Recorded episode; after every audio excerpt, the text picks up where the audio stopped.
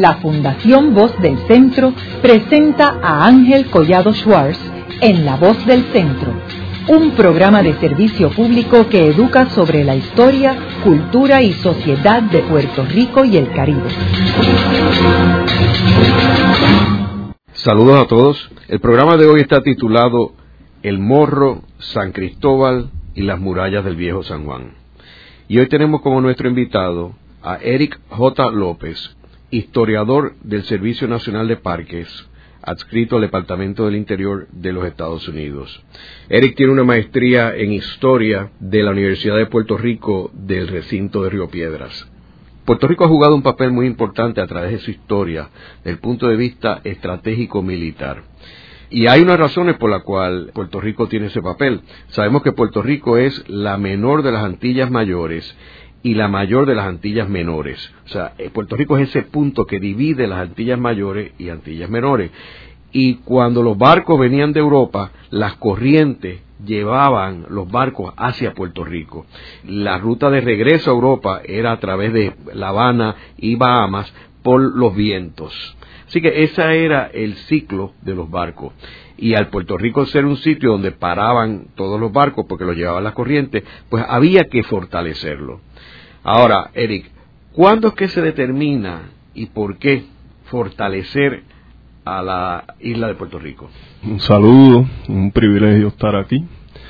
Como bien usted indica, eh, profesor, el propósito de fortificar a la isla se inicia con lo que usted bien indicó, o sea, eh, eh, los vientos del noreste, el sistema de flotas que se instituye en el siglo XVI, tenía que ser combinado con la construcción de, fortificaciones que sirviesen para complementar el sistema defensivo del siglo XVI, que se basaba en las flotas que venían en primavera y verano, y varias fortificaciones estratégicamente ubicadas para proteger el tráfico minero proveniente del Perú, de Perú hacia Panamá, en ocasiones de Panamá a Veracruz, ¿verdad? O sea que, que los dos puntos importantes, los dos puntos centrales eran Panamá y Veracruz y el, o sea, la intención del imperio español es proteger esos dos puntos con flotas y varias fortificaciones estratégicas. Ahora, ¿cuándo se decide edificar y construir el morro? ¿Y quién es el que, el que concibe la idea de fortalecer esa parte de la península de San Juan? De 1520-21, como, como sabemos, pues se construye la Casa Blanca, era una casa, se decide construir una fortificación para proteger la isleta, que es la fortaleza, la fuerza vieja o la fuerza, como se le llamaba, el Palacio de Santa Catalina tiene varios nombres. De 1533 al 40 surge eh, la construcción de esta edificación. El problema que presentaba era que no estaba bien ubicada la fortaleza, eh, inclusive el cronista Oviedo indica en uno de sus escritos que ni un ciego la hubiese puesto allí, ¿verdad? Porque estaba muy adentro en la bahía y ya eh, si la fortaleza veía al enemigo era que ya estaba sitiada la ciudad básicamente porque se consideraba la ciudad sitiada si entraba a esa bahía. Así que dicen pues este no es el sitio indicado. Vamos a ubicarlo en el morro. El morro significa promontorio verdad en la esquina oeste de la isleta de San Juan. Había un promontorio de 100 pies de alto aproximadamente, ideal, ya que tenía visión hacia el este y visión hacia el oeste y de todos los barcos que se aproximasen a, a la bahía de San Juan. Así que es ahí, eh, yo diría que a partir de, de 1539, que el morro se convierte en la principal fortificación de, de San Juan. ¿Y cuándo es que le dan la apariencia actual del, Castillo del Morro? Bueno, eh, el Morro comienza con como una torre y una batería flotante, o sea, era una, torre básicamente, una base. Poco a poco se decide a través de los años, de las décadas, mejorarlo. Lo, que hicieron fue no algo que tenía la, la, arquitectura y la ingeniería militar española era que ellos no demolían, ellos lo que hacían era construir eh, o sea, encima, ¿verdad? Añadirle esa fortificación. Entonces lo que hicieron gobernadores sucesivos, pues fue añadirle a la fortificación, le, añadían medios baluartes, ¿verdad? Le añadían bastiones, le añadían baterías. Cada uno aportó, ¿verdad? Hasta, hasta hacer del morro eh, ya en el siglo XVII una fortificación bastante sólida, ¿verdad?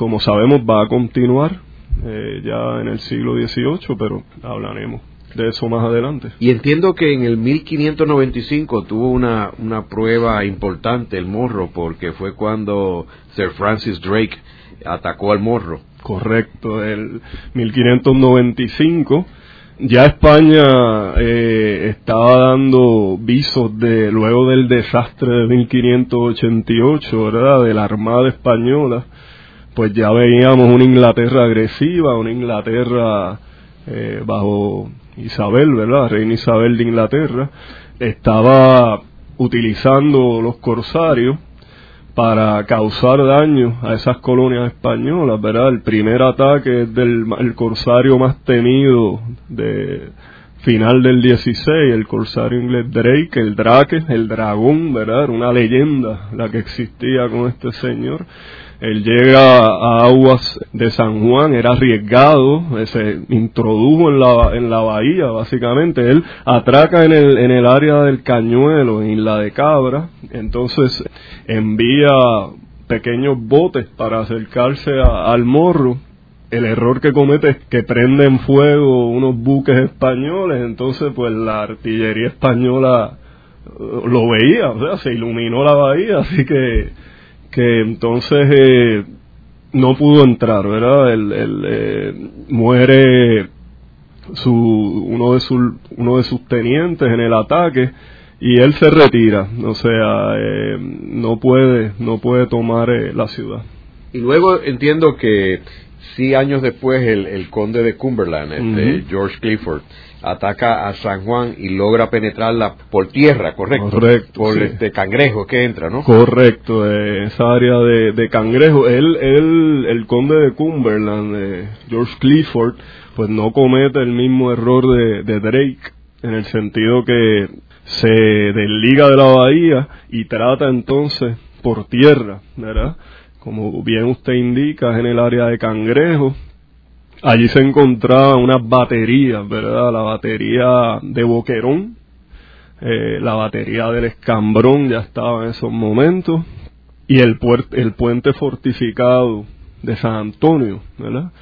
Él logra entrar a la ciudad, eh, utiliza los pantanos del área con mucho trabajo, ¿verdad? Pero, pero dicen que en uno, eh, la armadura que, llega, eh, que llevaba, pues lo hace, en una ocasión por poco se ahoga, ¿verdad? En esos pantanos. Pero logra entrar a la ciudad por tierra, toma la ciudad, inclusive, toma el morro, se logra arriar la bandera, pero una epidemia de disentería, mal estomacal, pues causa que su fuerza se, se diezmara a la mitad. Así que decide, antes de que la situación se pusiese este, un poco crítica, ya estaba crítica, antes de que empeorara y no pudiesen eh, salvar la situación, pues decide pues eh, robarse el órgano de la catedral, eh, prender en fuego dos o tres cosas, robarse unos esclavos y se retira. Así que no puede tomar la ciudad tampoco. Y luego que los holandeses fracasan, ¿cuándo es que se expande lo que es el morro, particularmente en términos de la muralla, para fortalecer a la, a la isleta de San Juan? Ya vemos que desde eh, aproximadamente 1588, 1600, eh, comienza la construcción de la muralla. Eh, la, muralla comienza en lo que es hoy el bastión de Santa Elena, para familiarizar a, los amigos radioyentes, sería el polvorín de Santa Elena, este que está, si usted sabe el área donde volamos chiringa, al otro lado hay un polvorín, ¿verdad? Pues ese es el, bastión de Santa Elena, por ahí comienza la muralla, ¿verdad? La, la, muralla se construyó en etapas, ¿verdad? Eh, era más necesaria ahí porque ahí era que pues atracaban los barcos y eso. Continúa Santa Elena, el bastión de San Agustín, hasta la puerta de San Juan. Es ahí esa primera etapa de la muralla. Comienza en esta área, que sería la, el área sur de la isleta de San Juan. Lo que lleva a, a reevaluar el sistema defensivo otra vez es el ataque holandés de 1625, como usted señala, donde Hendrix, Baudruin Hendrix entra, ¿verdad? Como Juan por su casa por la bahía. No hubo resistencia, los cañones eh, estaban en malas condiciones, la pólvora estaba inservible, así que él entra y toma la ciudad. Ahora, entiendo que en el 1630 es cuando el gobernador comienza la construcción de la muralla, ¿verdad? Y entiendo que tomó casi 50 años, ¿verdad? La muralla alrededor de San Juan. Edificarla. Bueno, eh, la muralla norte, que es la, la última que se termina, se termina alrededor de 1783, o sea que estamos hablando de casi 200 años de muralla se construye, como dije antes, el lado sur, el lado este, y entonces la última que se construye es el lado norte, ¿verdad? esa área donde hoy día está ubicada la perla, por ser un, una, una barrera natural, ¿verdad? Tenía arrecife, eh, era alta, o sea, que desembarcar por allí era difícil, ¿verdad? Así que es la última que se construye. Comenzamos, como, como dijimos anteriormente, y para repasar, por la, por la muralla oeste, sur, este y luego la norte. O sea que en realidad el viejo San Juan estaba totalmente cerrado, como, como si fuera Toledo o cualquier o Jerusalén. O sea, porque lo que pasa es que los españoles en los, sus últimos años tumban la muralla, que es donde está ahora el Teatro Tapia, por allí, esa área, ¿correcto? Exactamente, correcto. Esa es la, la, la demolición responde a reclamos de los ciudadanos para el crecimiento de la ciudad, ¿verdad? Estaba encerrada, queríamos crecer extramuros, ¿verdad? Como se llama. Así que el gobierno militar accede y retira desde el bastión de San Justo, que es donde está hoy el Banco Popular, hasta básicamente el casino español, ¿verdad? Que era la puerta de Santiago, la puerta de tierra, por ser la única que, que daba hacia tierra, ¿verdad? Así que con esa demolición, profesor, se van los bastiones de San Justo, los bastiones de San Pedro, los bastiones de, de San Rafael, el bastión del muelle y varios rebellines que estaban en el área. Eric, volviendo otra vez al morro, cuéntanos sobre la visita de el mariscal de campo Alejandro Riley cuando visitó Puerto Rico en el 1765 y qué sucedió a raíz de esa visita. Muy bien, sí, como no. Ya para en ese momento, eh, siglo, la segunda mitad del siglo XVIII, vemos que el imperio español y la, y la Casa de los Borbones revalúan, ¿verdad?, el imperio.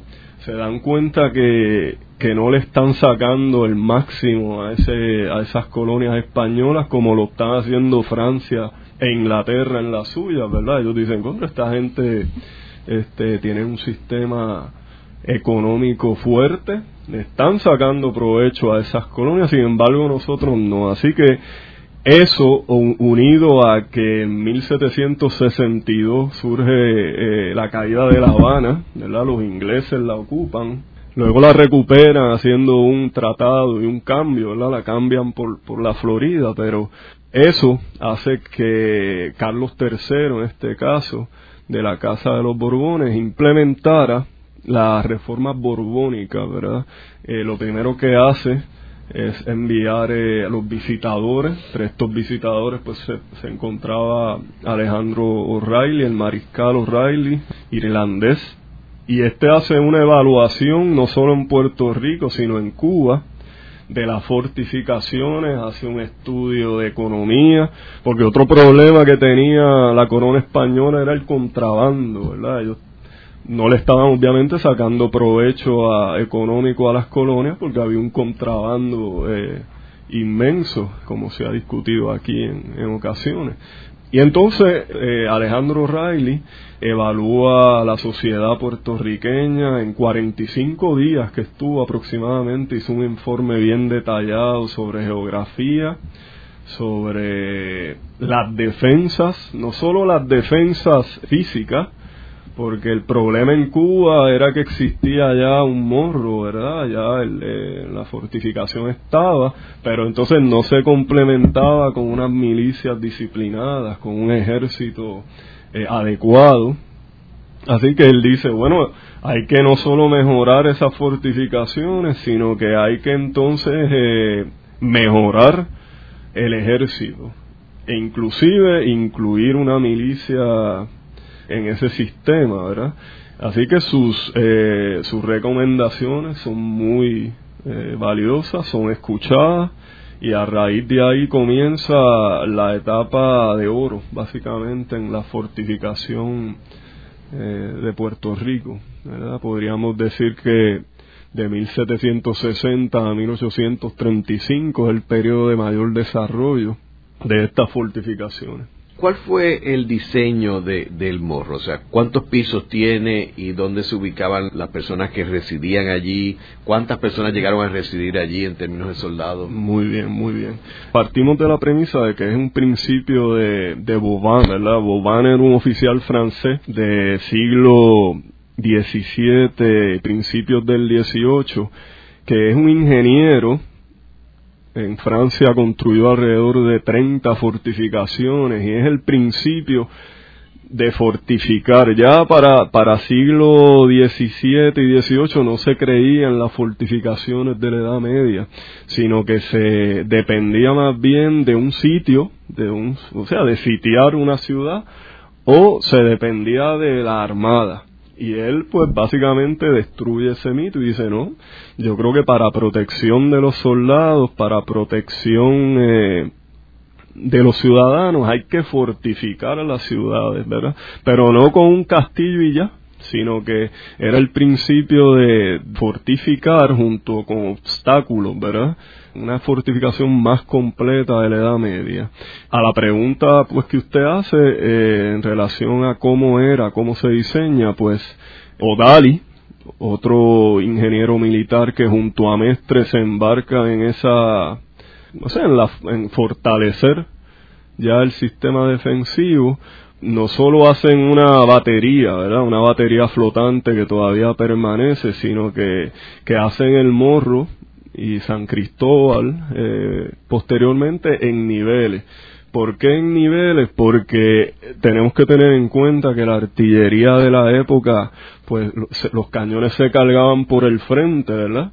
O sea que usted tenía, si venía una embarcación, usted tenía que tener fuego en, en tres niveles distintos, porque si, si usted tenía un cañón y lo ponía muy abajo, pues no, o sea, la, no, no iba, la precisión no era la adecuada. Así que, que el morro, por ejemplo, tiene tres niveles de batería, uno da, uno da hacia la, el casco del avión, otro da hacia la cubierta y otro da hacia la arboladura, que son las velas de las embarcaciones.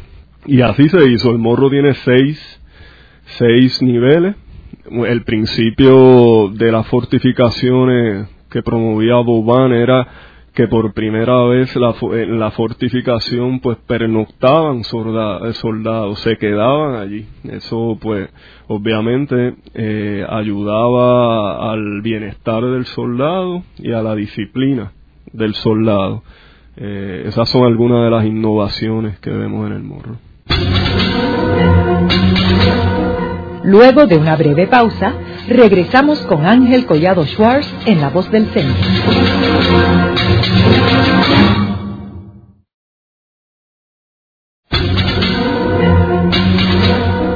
Regresamos con Ángel Collado Schwartz en La Voz del Centro. Continuamos con el programa de hoy titulado El Morro, San Cristóbal y la Muralla del Viejo San Juan. Hoy con nuestro invitado Eric J. López, historiador del Servicio Nacional de Parques. Eh, Eric, estábamos hablando en el segmento anterior sobre la muralla de San Juan y cómo se comienza a construir en el 1630. También hablamos de El Morro, de cómo se comienza la construcción a mediados del siglo XVI. Y entonces hablamos de O'Reilly, de, cómo él viene con un plan y unas recomendaciones para expandir y modificar las defensas de San Juan, eh, organizar las tropas y convertir a San Juan en una defensa de primer orden. Ahora, estamos hablando sobre la estructura, tú hablabas de los niveles del morro, que es una estructura imponente que yo les recomiendo a todos nuestros radioescuchas que deben visitar en algún momento en su vida. Y tú mencionabas de que allí en esa fortificación pernoctaban soldados. ¿Cuántos soldados llegaron a pernoctar allí? Mira, eh, mire profesor, estuvimos hablando en efecto de, la fortificación, de que había unas casamatas habilitadas, unas barracas, había capillas, habían eh, letrinas, ¿verdad? Todo para, para mantener un número quizá de 300 soldados por fuerte, eh, habilitado con cocina, habilitado con, con todas eh, las comodidades, ¿verdad? Y se puede decir así de la época. Y en términos de otros eventos que hubo a raíz de la visita de O'Reilly y de las modificaciones de O'Reilly, ¿algo más sucedió en el Fuerte El Morro durante este periodo? Eh, no, fuera de que, de que es importante, eh, profesor, señalar la importancia, ¿verdad? Yo, yo mencioné que, que en el Morro, tanto en el Morro como en San Cristóbal existían capillas, ¿verdad? La importancia del aspecto religioso en la época, ¿verdad? Como parte de esas murallas que recomienda O'Reilly de hacer de San Juan un sistema de defensa en profundidad, se llamaba, ¿verdad? para proteger eh, la vanguardia de las Indias Occidentales, que era Puerto Rico, pues se decide el sistema de, de murallas abaluartado o bastionado, ¿verdad? Esa muralla está unida por bastiones. La, si, han ido eh, los radioyentes a San Juan se dan cuenta que las cortinas de la muralla se unen por bastiones, que son unas salientes pentagonales, ¿verdad? Que dan hacia hacia el mar, ¿verdad? Estás hablando de las garitas. Bueno, no, porque también como parte del sistema de defensa en profundidad, no solo se, se establecen los bastiones, eh, también se establecen las garitas, ¿verdad? Estamos hablando de 32 garitas aproximadamente. Se complementa la muralla con bastiones, garitas, rebellines. Eh, es importante señalar, profesor, que la perla, yo mencioné que la última muralla en construirse fue esa, la del norte, porque no, no solo era difícil desembarcar allí, sino que había un fortín allí ya, ¿verdad? Que era el fortín de la perla. Y por eso el nombre del, del sector.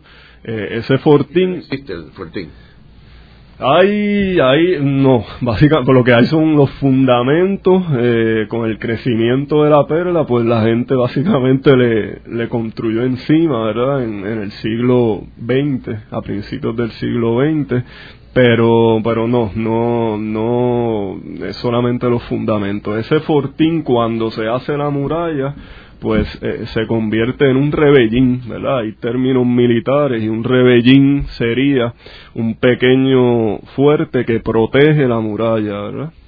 Con el sistema propuesto por O'Reilly de defensa en profundidad, pues entonces tenemos rebellines, tenemos murallas, tenemos eh, bastiones, tenemos garitas, ¿verdad? Que el sistema envuelve muchos obstáculos para entrar y, tomar la ciudad.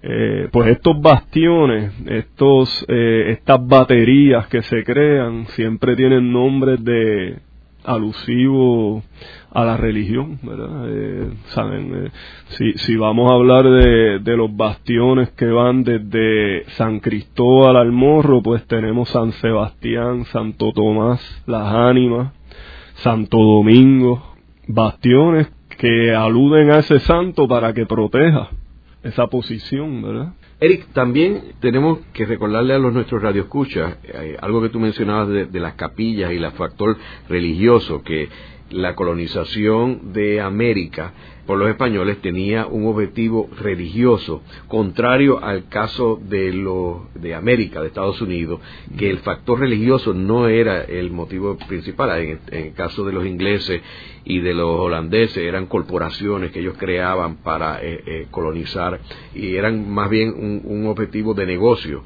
En el caso de los españoles había un elemento de negocio y de comercio, pero había un elemento religioso y por eso es que la religión está unida al Estado y por eso es que tienes la capilla, por eso es que la puerta de San Juan, cuando llegaban los barcos eh, a, puerto, pues caminaban la calle y te llevan a la catedral.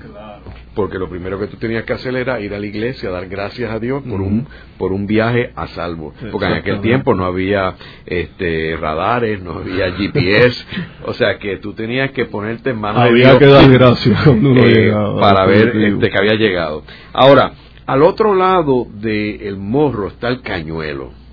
¿Cuándo es que ese fuertecito Cañuelo data de, del siglo XVII, comienza de madera, eh, y los holandeses lo ocupan y lo queman, ¿verdad?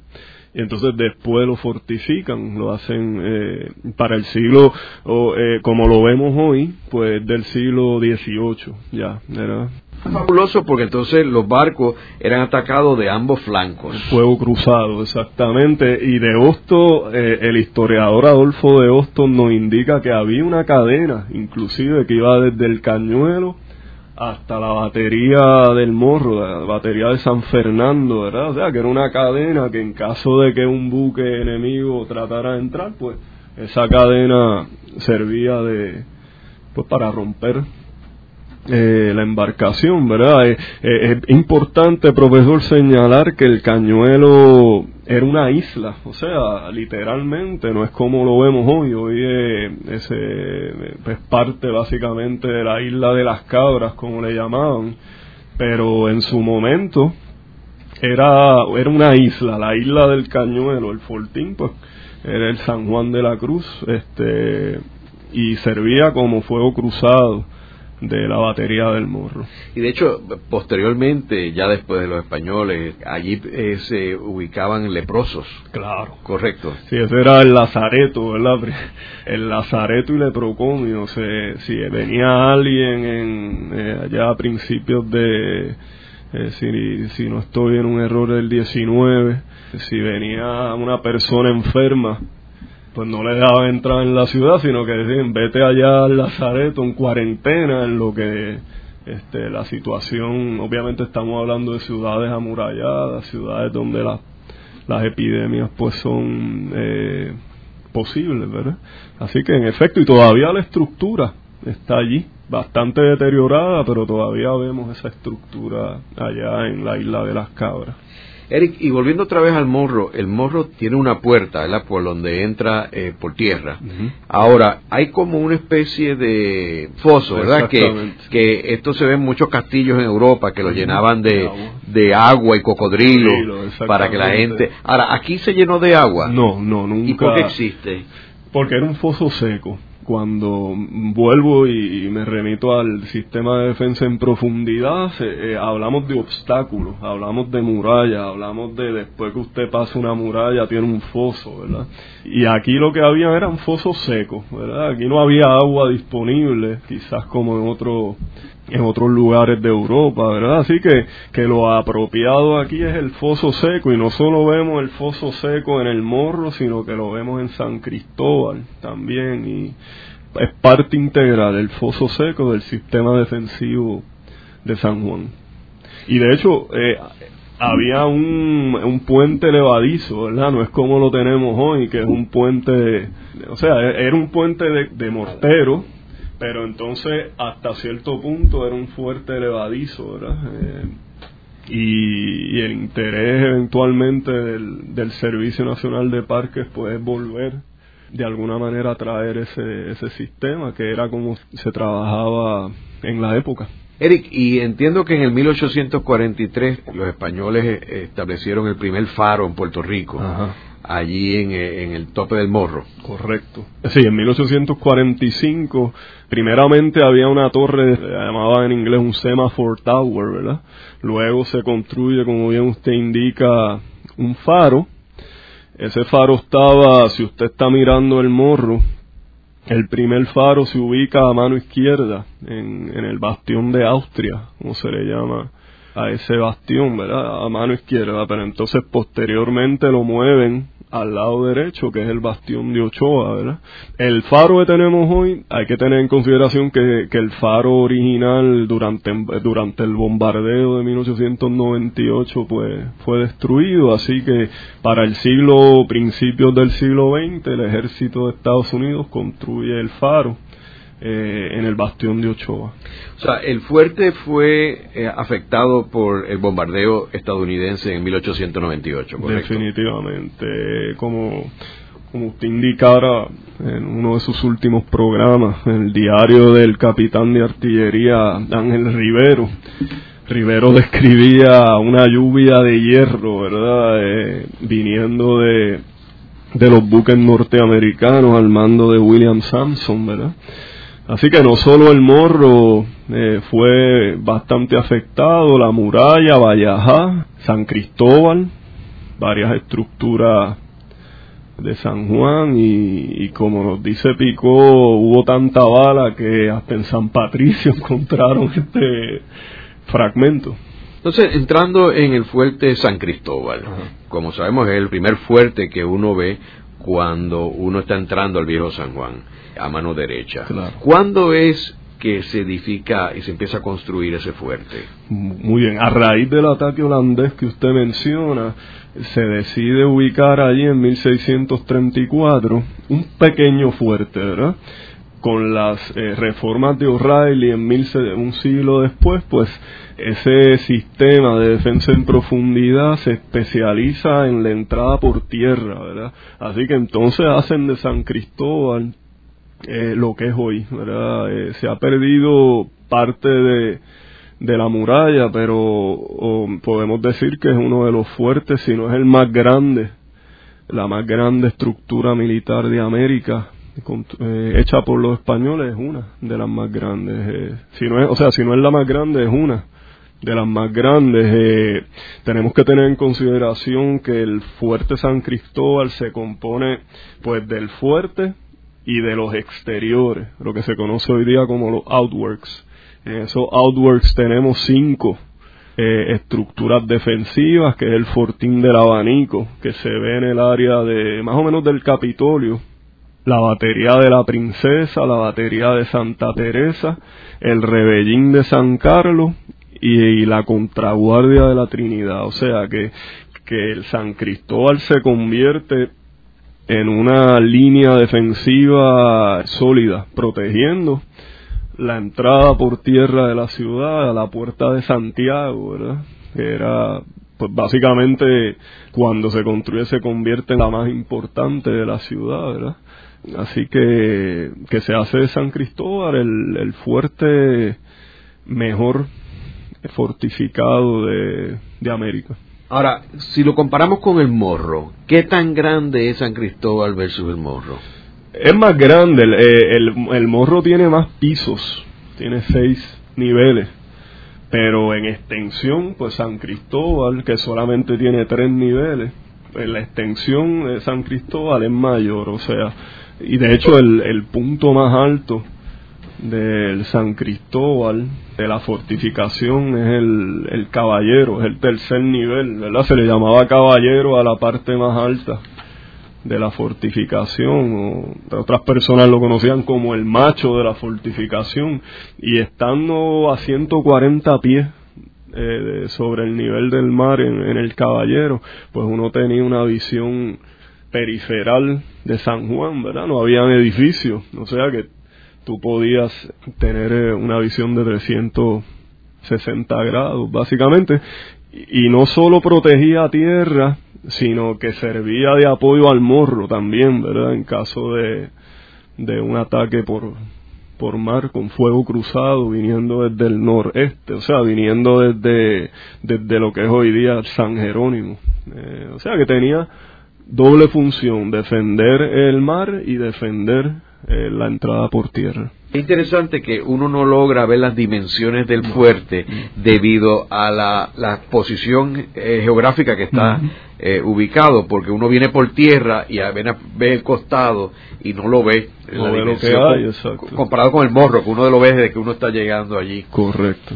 O sea que este fuerte comienza a utilizarse una vez se construye inmediatamente. Sí, el de 1634 y como decía antes profesor, se va progresivamente añadiendo a la estructura hasta básicamente 1777-1780 que se completa la fortificación.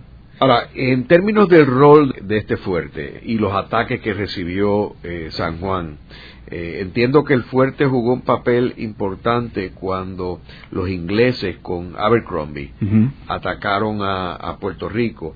Cuéntanos un poco sobre, sobre ese ataque.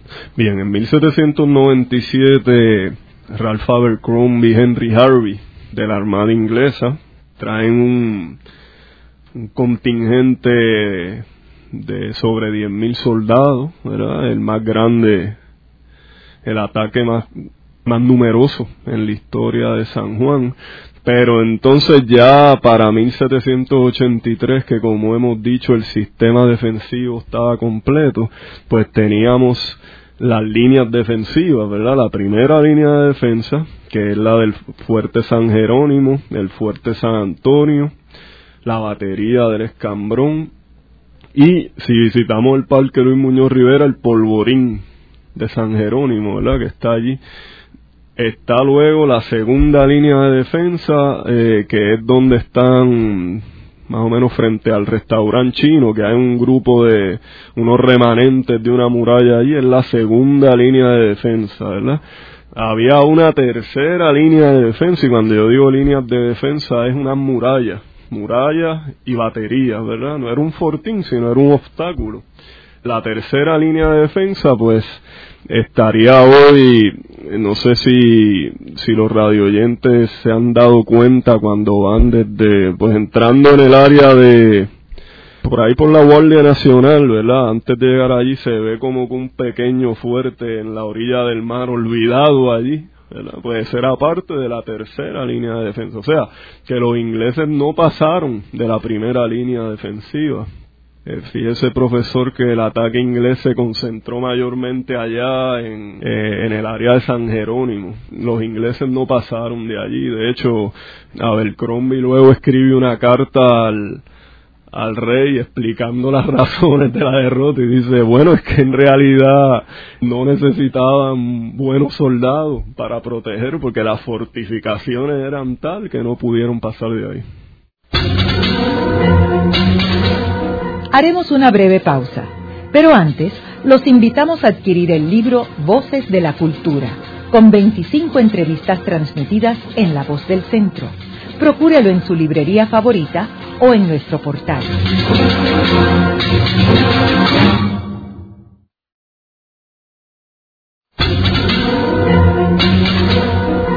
Están escuchando a Ángel Collado Schwartz en La Voz del Centro. Ahora pueden accesar a toda hora y desde cualquier lugar la colección completa de un centenar de programas transmitidos por la voz del centro mediante nuestro portal www.vozdelcentro.org. Continuamos con el programa de hoy titulado El Morro, San Cristóbal y la muralla del Viejo San Juan. Hoy con nuestro invitado Eric J. López, historiador del Servicio Nacional de Parques. En el segmento anterior estábamos hablando de que en el 1797 fue el último ataque extranjero a Puerto Rico hasta el 1898 cuando recibimos el ataque y el bombardeo de los estadounidenses. En 1797 los ingleses, bajo el comando de Ralph Abercrombie, ataca a San Juan por tierra. Son derrotados, por las tropas eh, locales y por la comunidad puertorriqueña. De hecho, esto fue una de las grandes victorias y de hecho yo tengo un programa en La Voz del Centro dedicado al ataque inglés de 1797 con la doctora Ivonne Acosta. Y es curioso de que después de este ataque, como mencioné, desde el 1797, por los próximos 101 años no hay ningún ataque más a Puerto Rico. Hasta el 1898 los barcos estadounidenses. Ahora, eh, estábamos hablando de que este ataque no llegó y las fuerzas Abercrombie no llegaron ni remotamente a Fuerte San Cristóbal, porque fueron detenidos cerca de una milla afuera por donde está ahora el fuerte San Jerónimo. Y háblanos sobre, sobre ese fuerte San Jerónimo, eh, el cual en esta batalla jugó un papel protagónico. Muy bien, eh, como bien usted indica, profesor, en el ataque inglés vieron acción los morenos de Cangrejo, las milicias conocidas como los morenos de Cangrejo. En esa primera línea de defensa, pues se encontraba primeramente en el siglo XVIII, principios del XVIII, lo que se conocía como la batería de Boquerón, que luego es fortalecida para convertirse en el fuerte San Jerónimo que conocemos hoy, ¿verdad? Que vigila esa parte este de la isleta. De hecho, es la primera, eh, usualmente, como usted indicó en el primer segmento, pues los, las embarcaciones vienen desde el este o sea que es la, la primera fortificación que, que recibía en caso de ataque. El ataque, pues, como indicáramos, no pasó de la primera línea defensiva. Los ingleses estuvieron por alrededor de tres semanas intentándolo, inclusive ubicaron una batería en el área del Olimpo, ¿verdad? Lo que es hoy Miramar, y, y dañaron bastante el fuerte. El fuerte fue castigado, al igual que que el, el fuerte de San Antonio en el puente, que quedaron en mal estado. ¿Dónde ese fuerte San Antonio? El, ¿Dónde era que estaba ubicado? Bien, el, era un puente fortificado, ¿verdad? Es donde está hoy precisamente una garita. Hay un resto, unos restos de una garita todavía allí, en ese puente que estaba frente a lo que es hoy día el Club Náutico.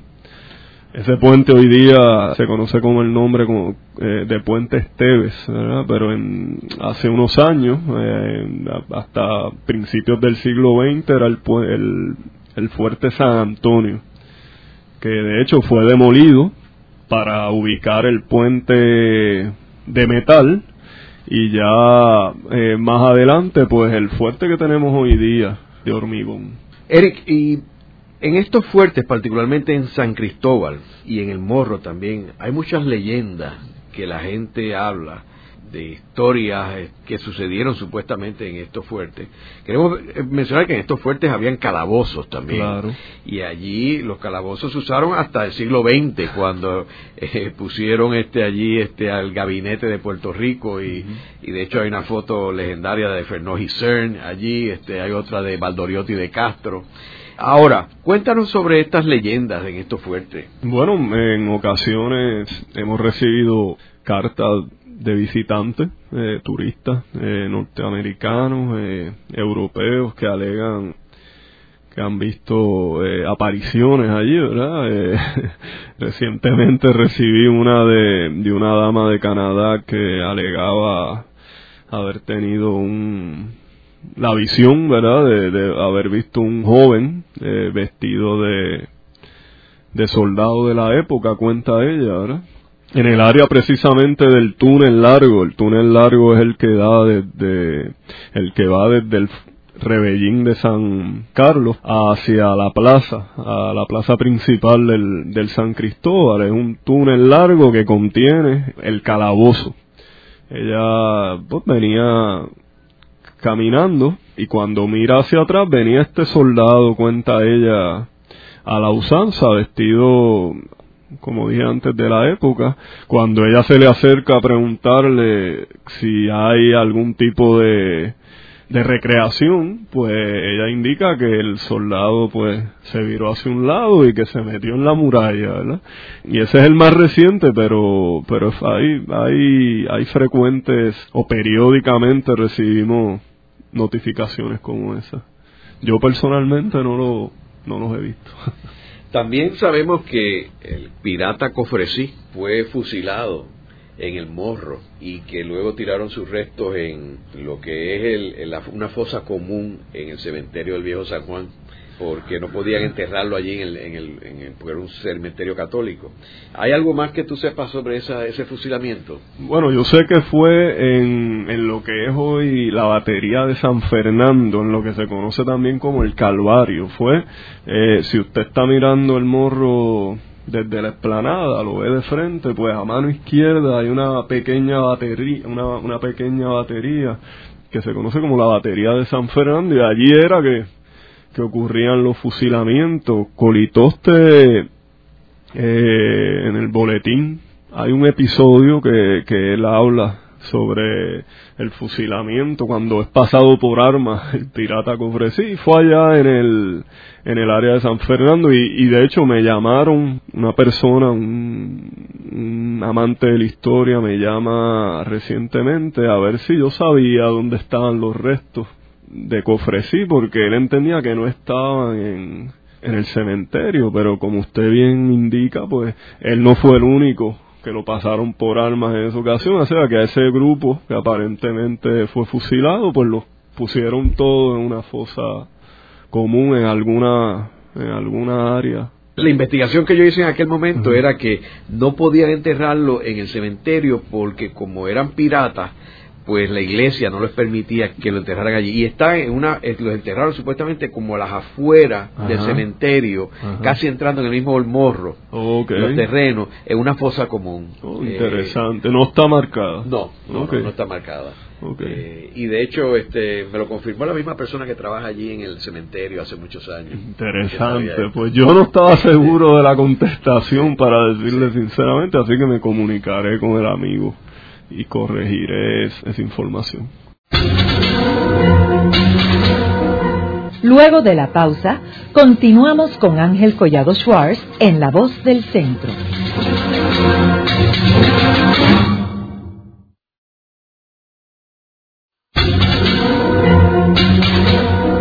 Continuamos con la parte final de La Voz del Centro con Ángel Collado Schwartz.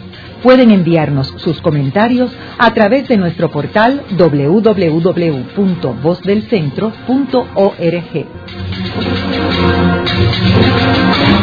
Continuamos con el programa de hoy titulado El Morro, San Cristóbal y la Muralla del Viejo San Juan. Hoy con nuestro invitado Eric J. López, historiador del Servicio Nacional de Parques. Eric, y si nos transportamos a, a la época moderna, de estos fuertes, particularmente moderna estamos hablando siglo XX, ¿verdad? Y cuando los eventos de la Segunda Guerra Mundial, donde el Caribe estaba minado por submarinos alemanes nazis para tratar de, de torpedear y eliminar la ruta de abastecimientos de material de construcción de equipo militar que iba hacia los Estados Unidos. ¿Qué papel jugaron estos fuertes en términos de velar y proteger a Puerto Rico? Pues a partir de, de 1898 tenemos que esa área que conocemos como el sistema defensivo de San Juan se convirtió en el fuerte Brooke, ¿verdad?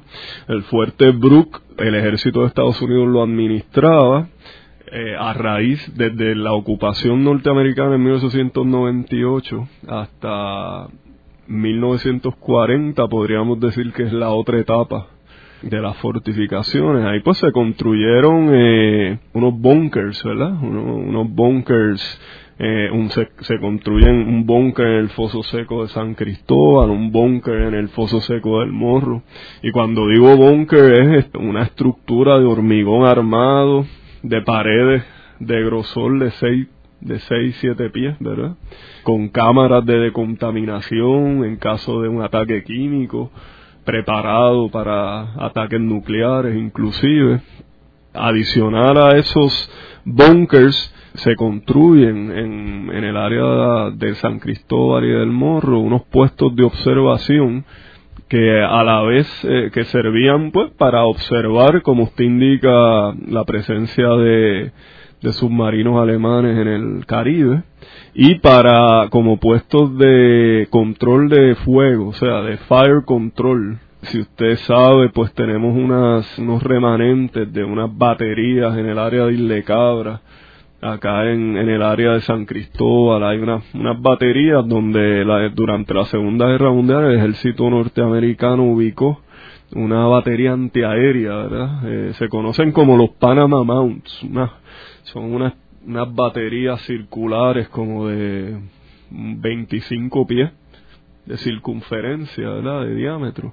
O sea que no solo los españoles hicieron sus modificaciones en preparación para la guerra hispanoamericana, sino que para la Segunda Guerra Mundial el ejército norteamericano pues acondiciona las baterías y, y las fortificaciones para que les sirviesen durante la Segunda Guerra Mundial también. Quiero mencionar también que allí había un pequeño, no sé si era un polvorín, pero había una estructura interesante de los tiempos españoles donde está la escuela ahora Abraham Lincoln. Correcto. En el viejo San Juan, allí en la calle... Este, polvorín de San Sebastián. Sí, en la calle San Sebastián, allí mismo. Que eso lo tumbaron para hacer la escuela. Eh, correcto. Eh, y también quiero mencionar que en el Morro, particularmente en los tiempos en el, Fort Brooke. Allí era un complejo este, bien importante, eh, donde está ahora eh, lo, donde se vuela chiringa, que era un campo de golf. También había donde hay como una estructura un poco antes de llegar. La casa de guardia de San eh, Antonio. Pues allí lo que era, había un club de oficiales con una piscina, que da la casualidad que ahí fue donde yo aprendí a nadar, ah, este, con la Cruz Roja, y donde el fortín ese eran los baños, donde uno se cambiaba, eh, y había unos lockers. Y entonces, donde estaba la Escuela de Artes Plásticas, era un área donde había un PX, donde la gente compraba, un supermercado, y más cerca, eh, al final del campo, donde está la entrada para el, cementerio, esa al, otro lado mirando hacia el morro, había una pantalla gigantesca y había un drive-in al aire libre donde enseñaban donde enseñaban películas y yo recuerdo haber visto ah, películas allí de niño. Así que eh, estaba cerrado porque era un fuerte pero si uno iba a visitar el castillo lo dejaban entrar o sea, habían tours, eh, el guardia militar afuera lo dejaba entrar, pero solamente hasta allí por el caminito no se podía desviar porque era un fuerte militar. Claro, claro. Eh, así que es interesante la y historia. Y Vallajar era un hospital. Exacto, Vallajar era el hospital de los de los Rodríguez Army Hospital, no, definitivamente uno ve fotografías y y ha sido un área bien impactada. El parque de pelota, por ahí había un parque de pelota también. Y... Eric, y en cuanto a la muralla, me estabas comentando del proyecto de la expansión de la muralla y la restauración. Sí, de restauración y preservación, que le informo primeramente le informo a, lo, a los radioescuchas y que áreas de San Cristóbal que antes no, no eran accesibles pues se han restaurado, se han rehabilitado y ahora podemos con visitas guiadas, visitaron en el área del polvorín de Santa Elena, es, eh, son los cuarteles de, del grupo de mantenimiento. Allí hay un laboratorio que ha sido pues, visitado, muy visitado por, eh, por escuelas y universidades, donde se enseñan técnicas de preservación de la muralla, se han hecho estudios de distintos materiales, allí usted puede ver cuál es el procedimiento correcto para preservar y conservar la muralla. Los muchachos de mantenimiento, eh, liderados por el señor Edwin Colón, José Bastián, José Flores, pues son expertos en preservación de muralla, porque Ángel no es cuestión de cemento, en la muralla. Eh, sino que hay que hacerlo con materiales de la época, la usanza, ¿verdad? Eh, con las combinaciones correctas. Es un proceso bien complicado y los muchachos de nosotros, de Puerto Rico, pues son unos expertos y han sido invitados a Europa a dar seminarios. Pueden visitar la facilidad, es un laboratorio eh, por cita y allí les muestran el proceso de de material, construcción y preservación de la muralla. Eric, ¿y qué sucedió con el pedazo de la muralla allí al lado de la perla?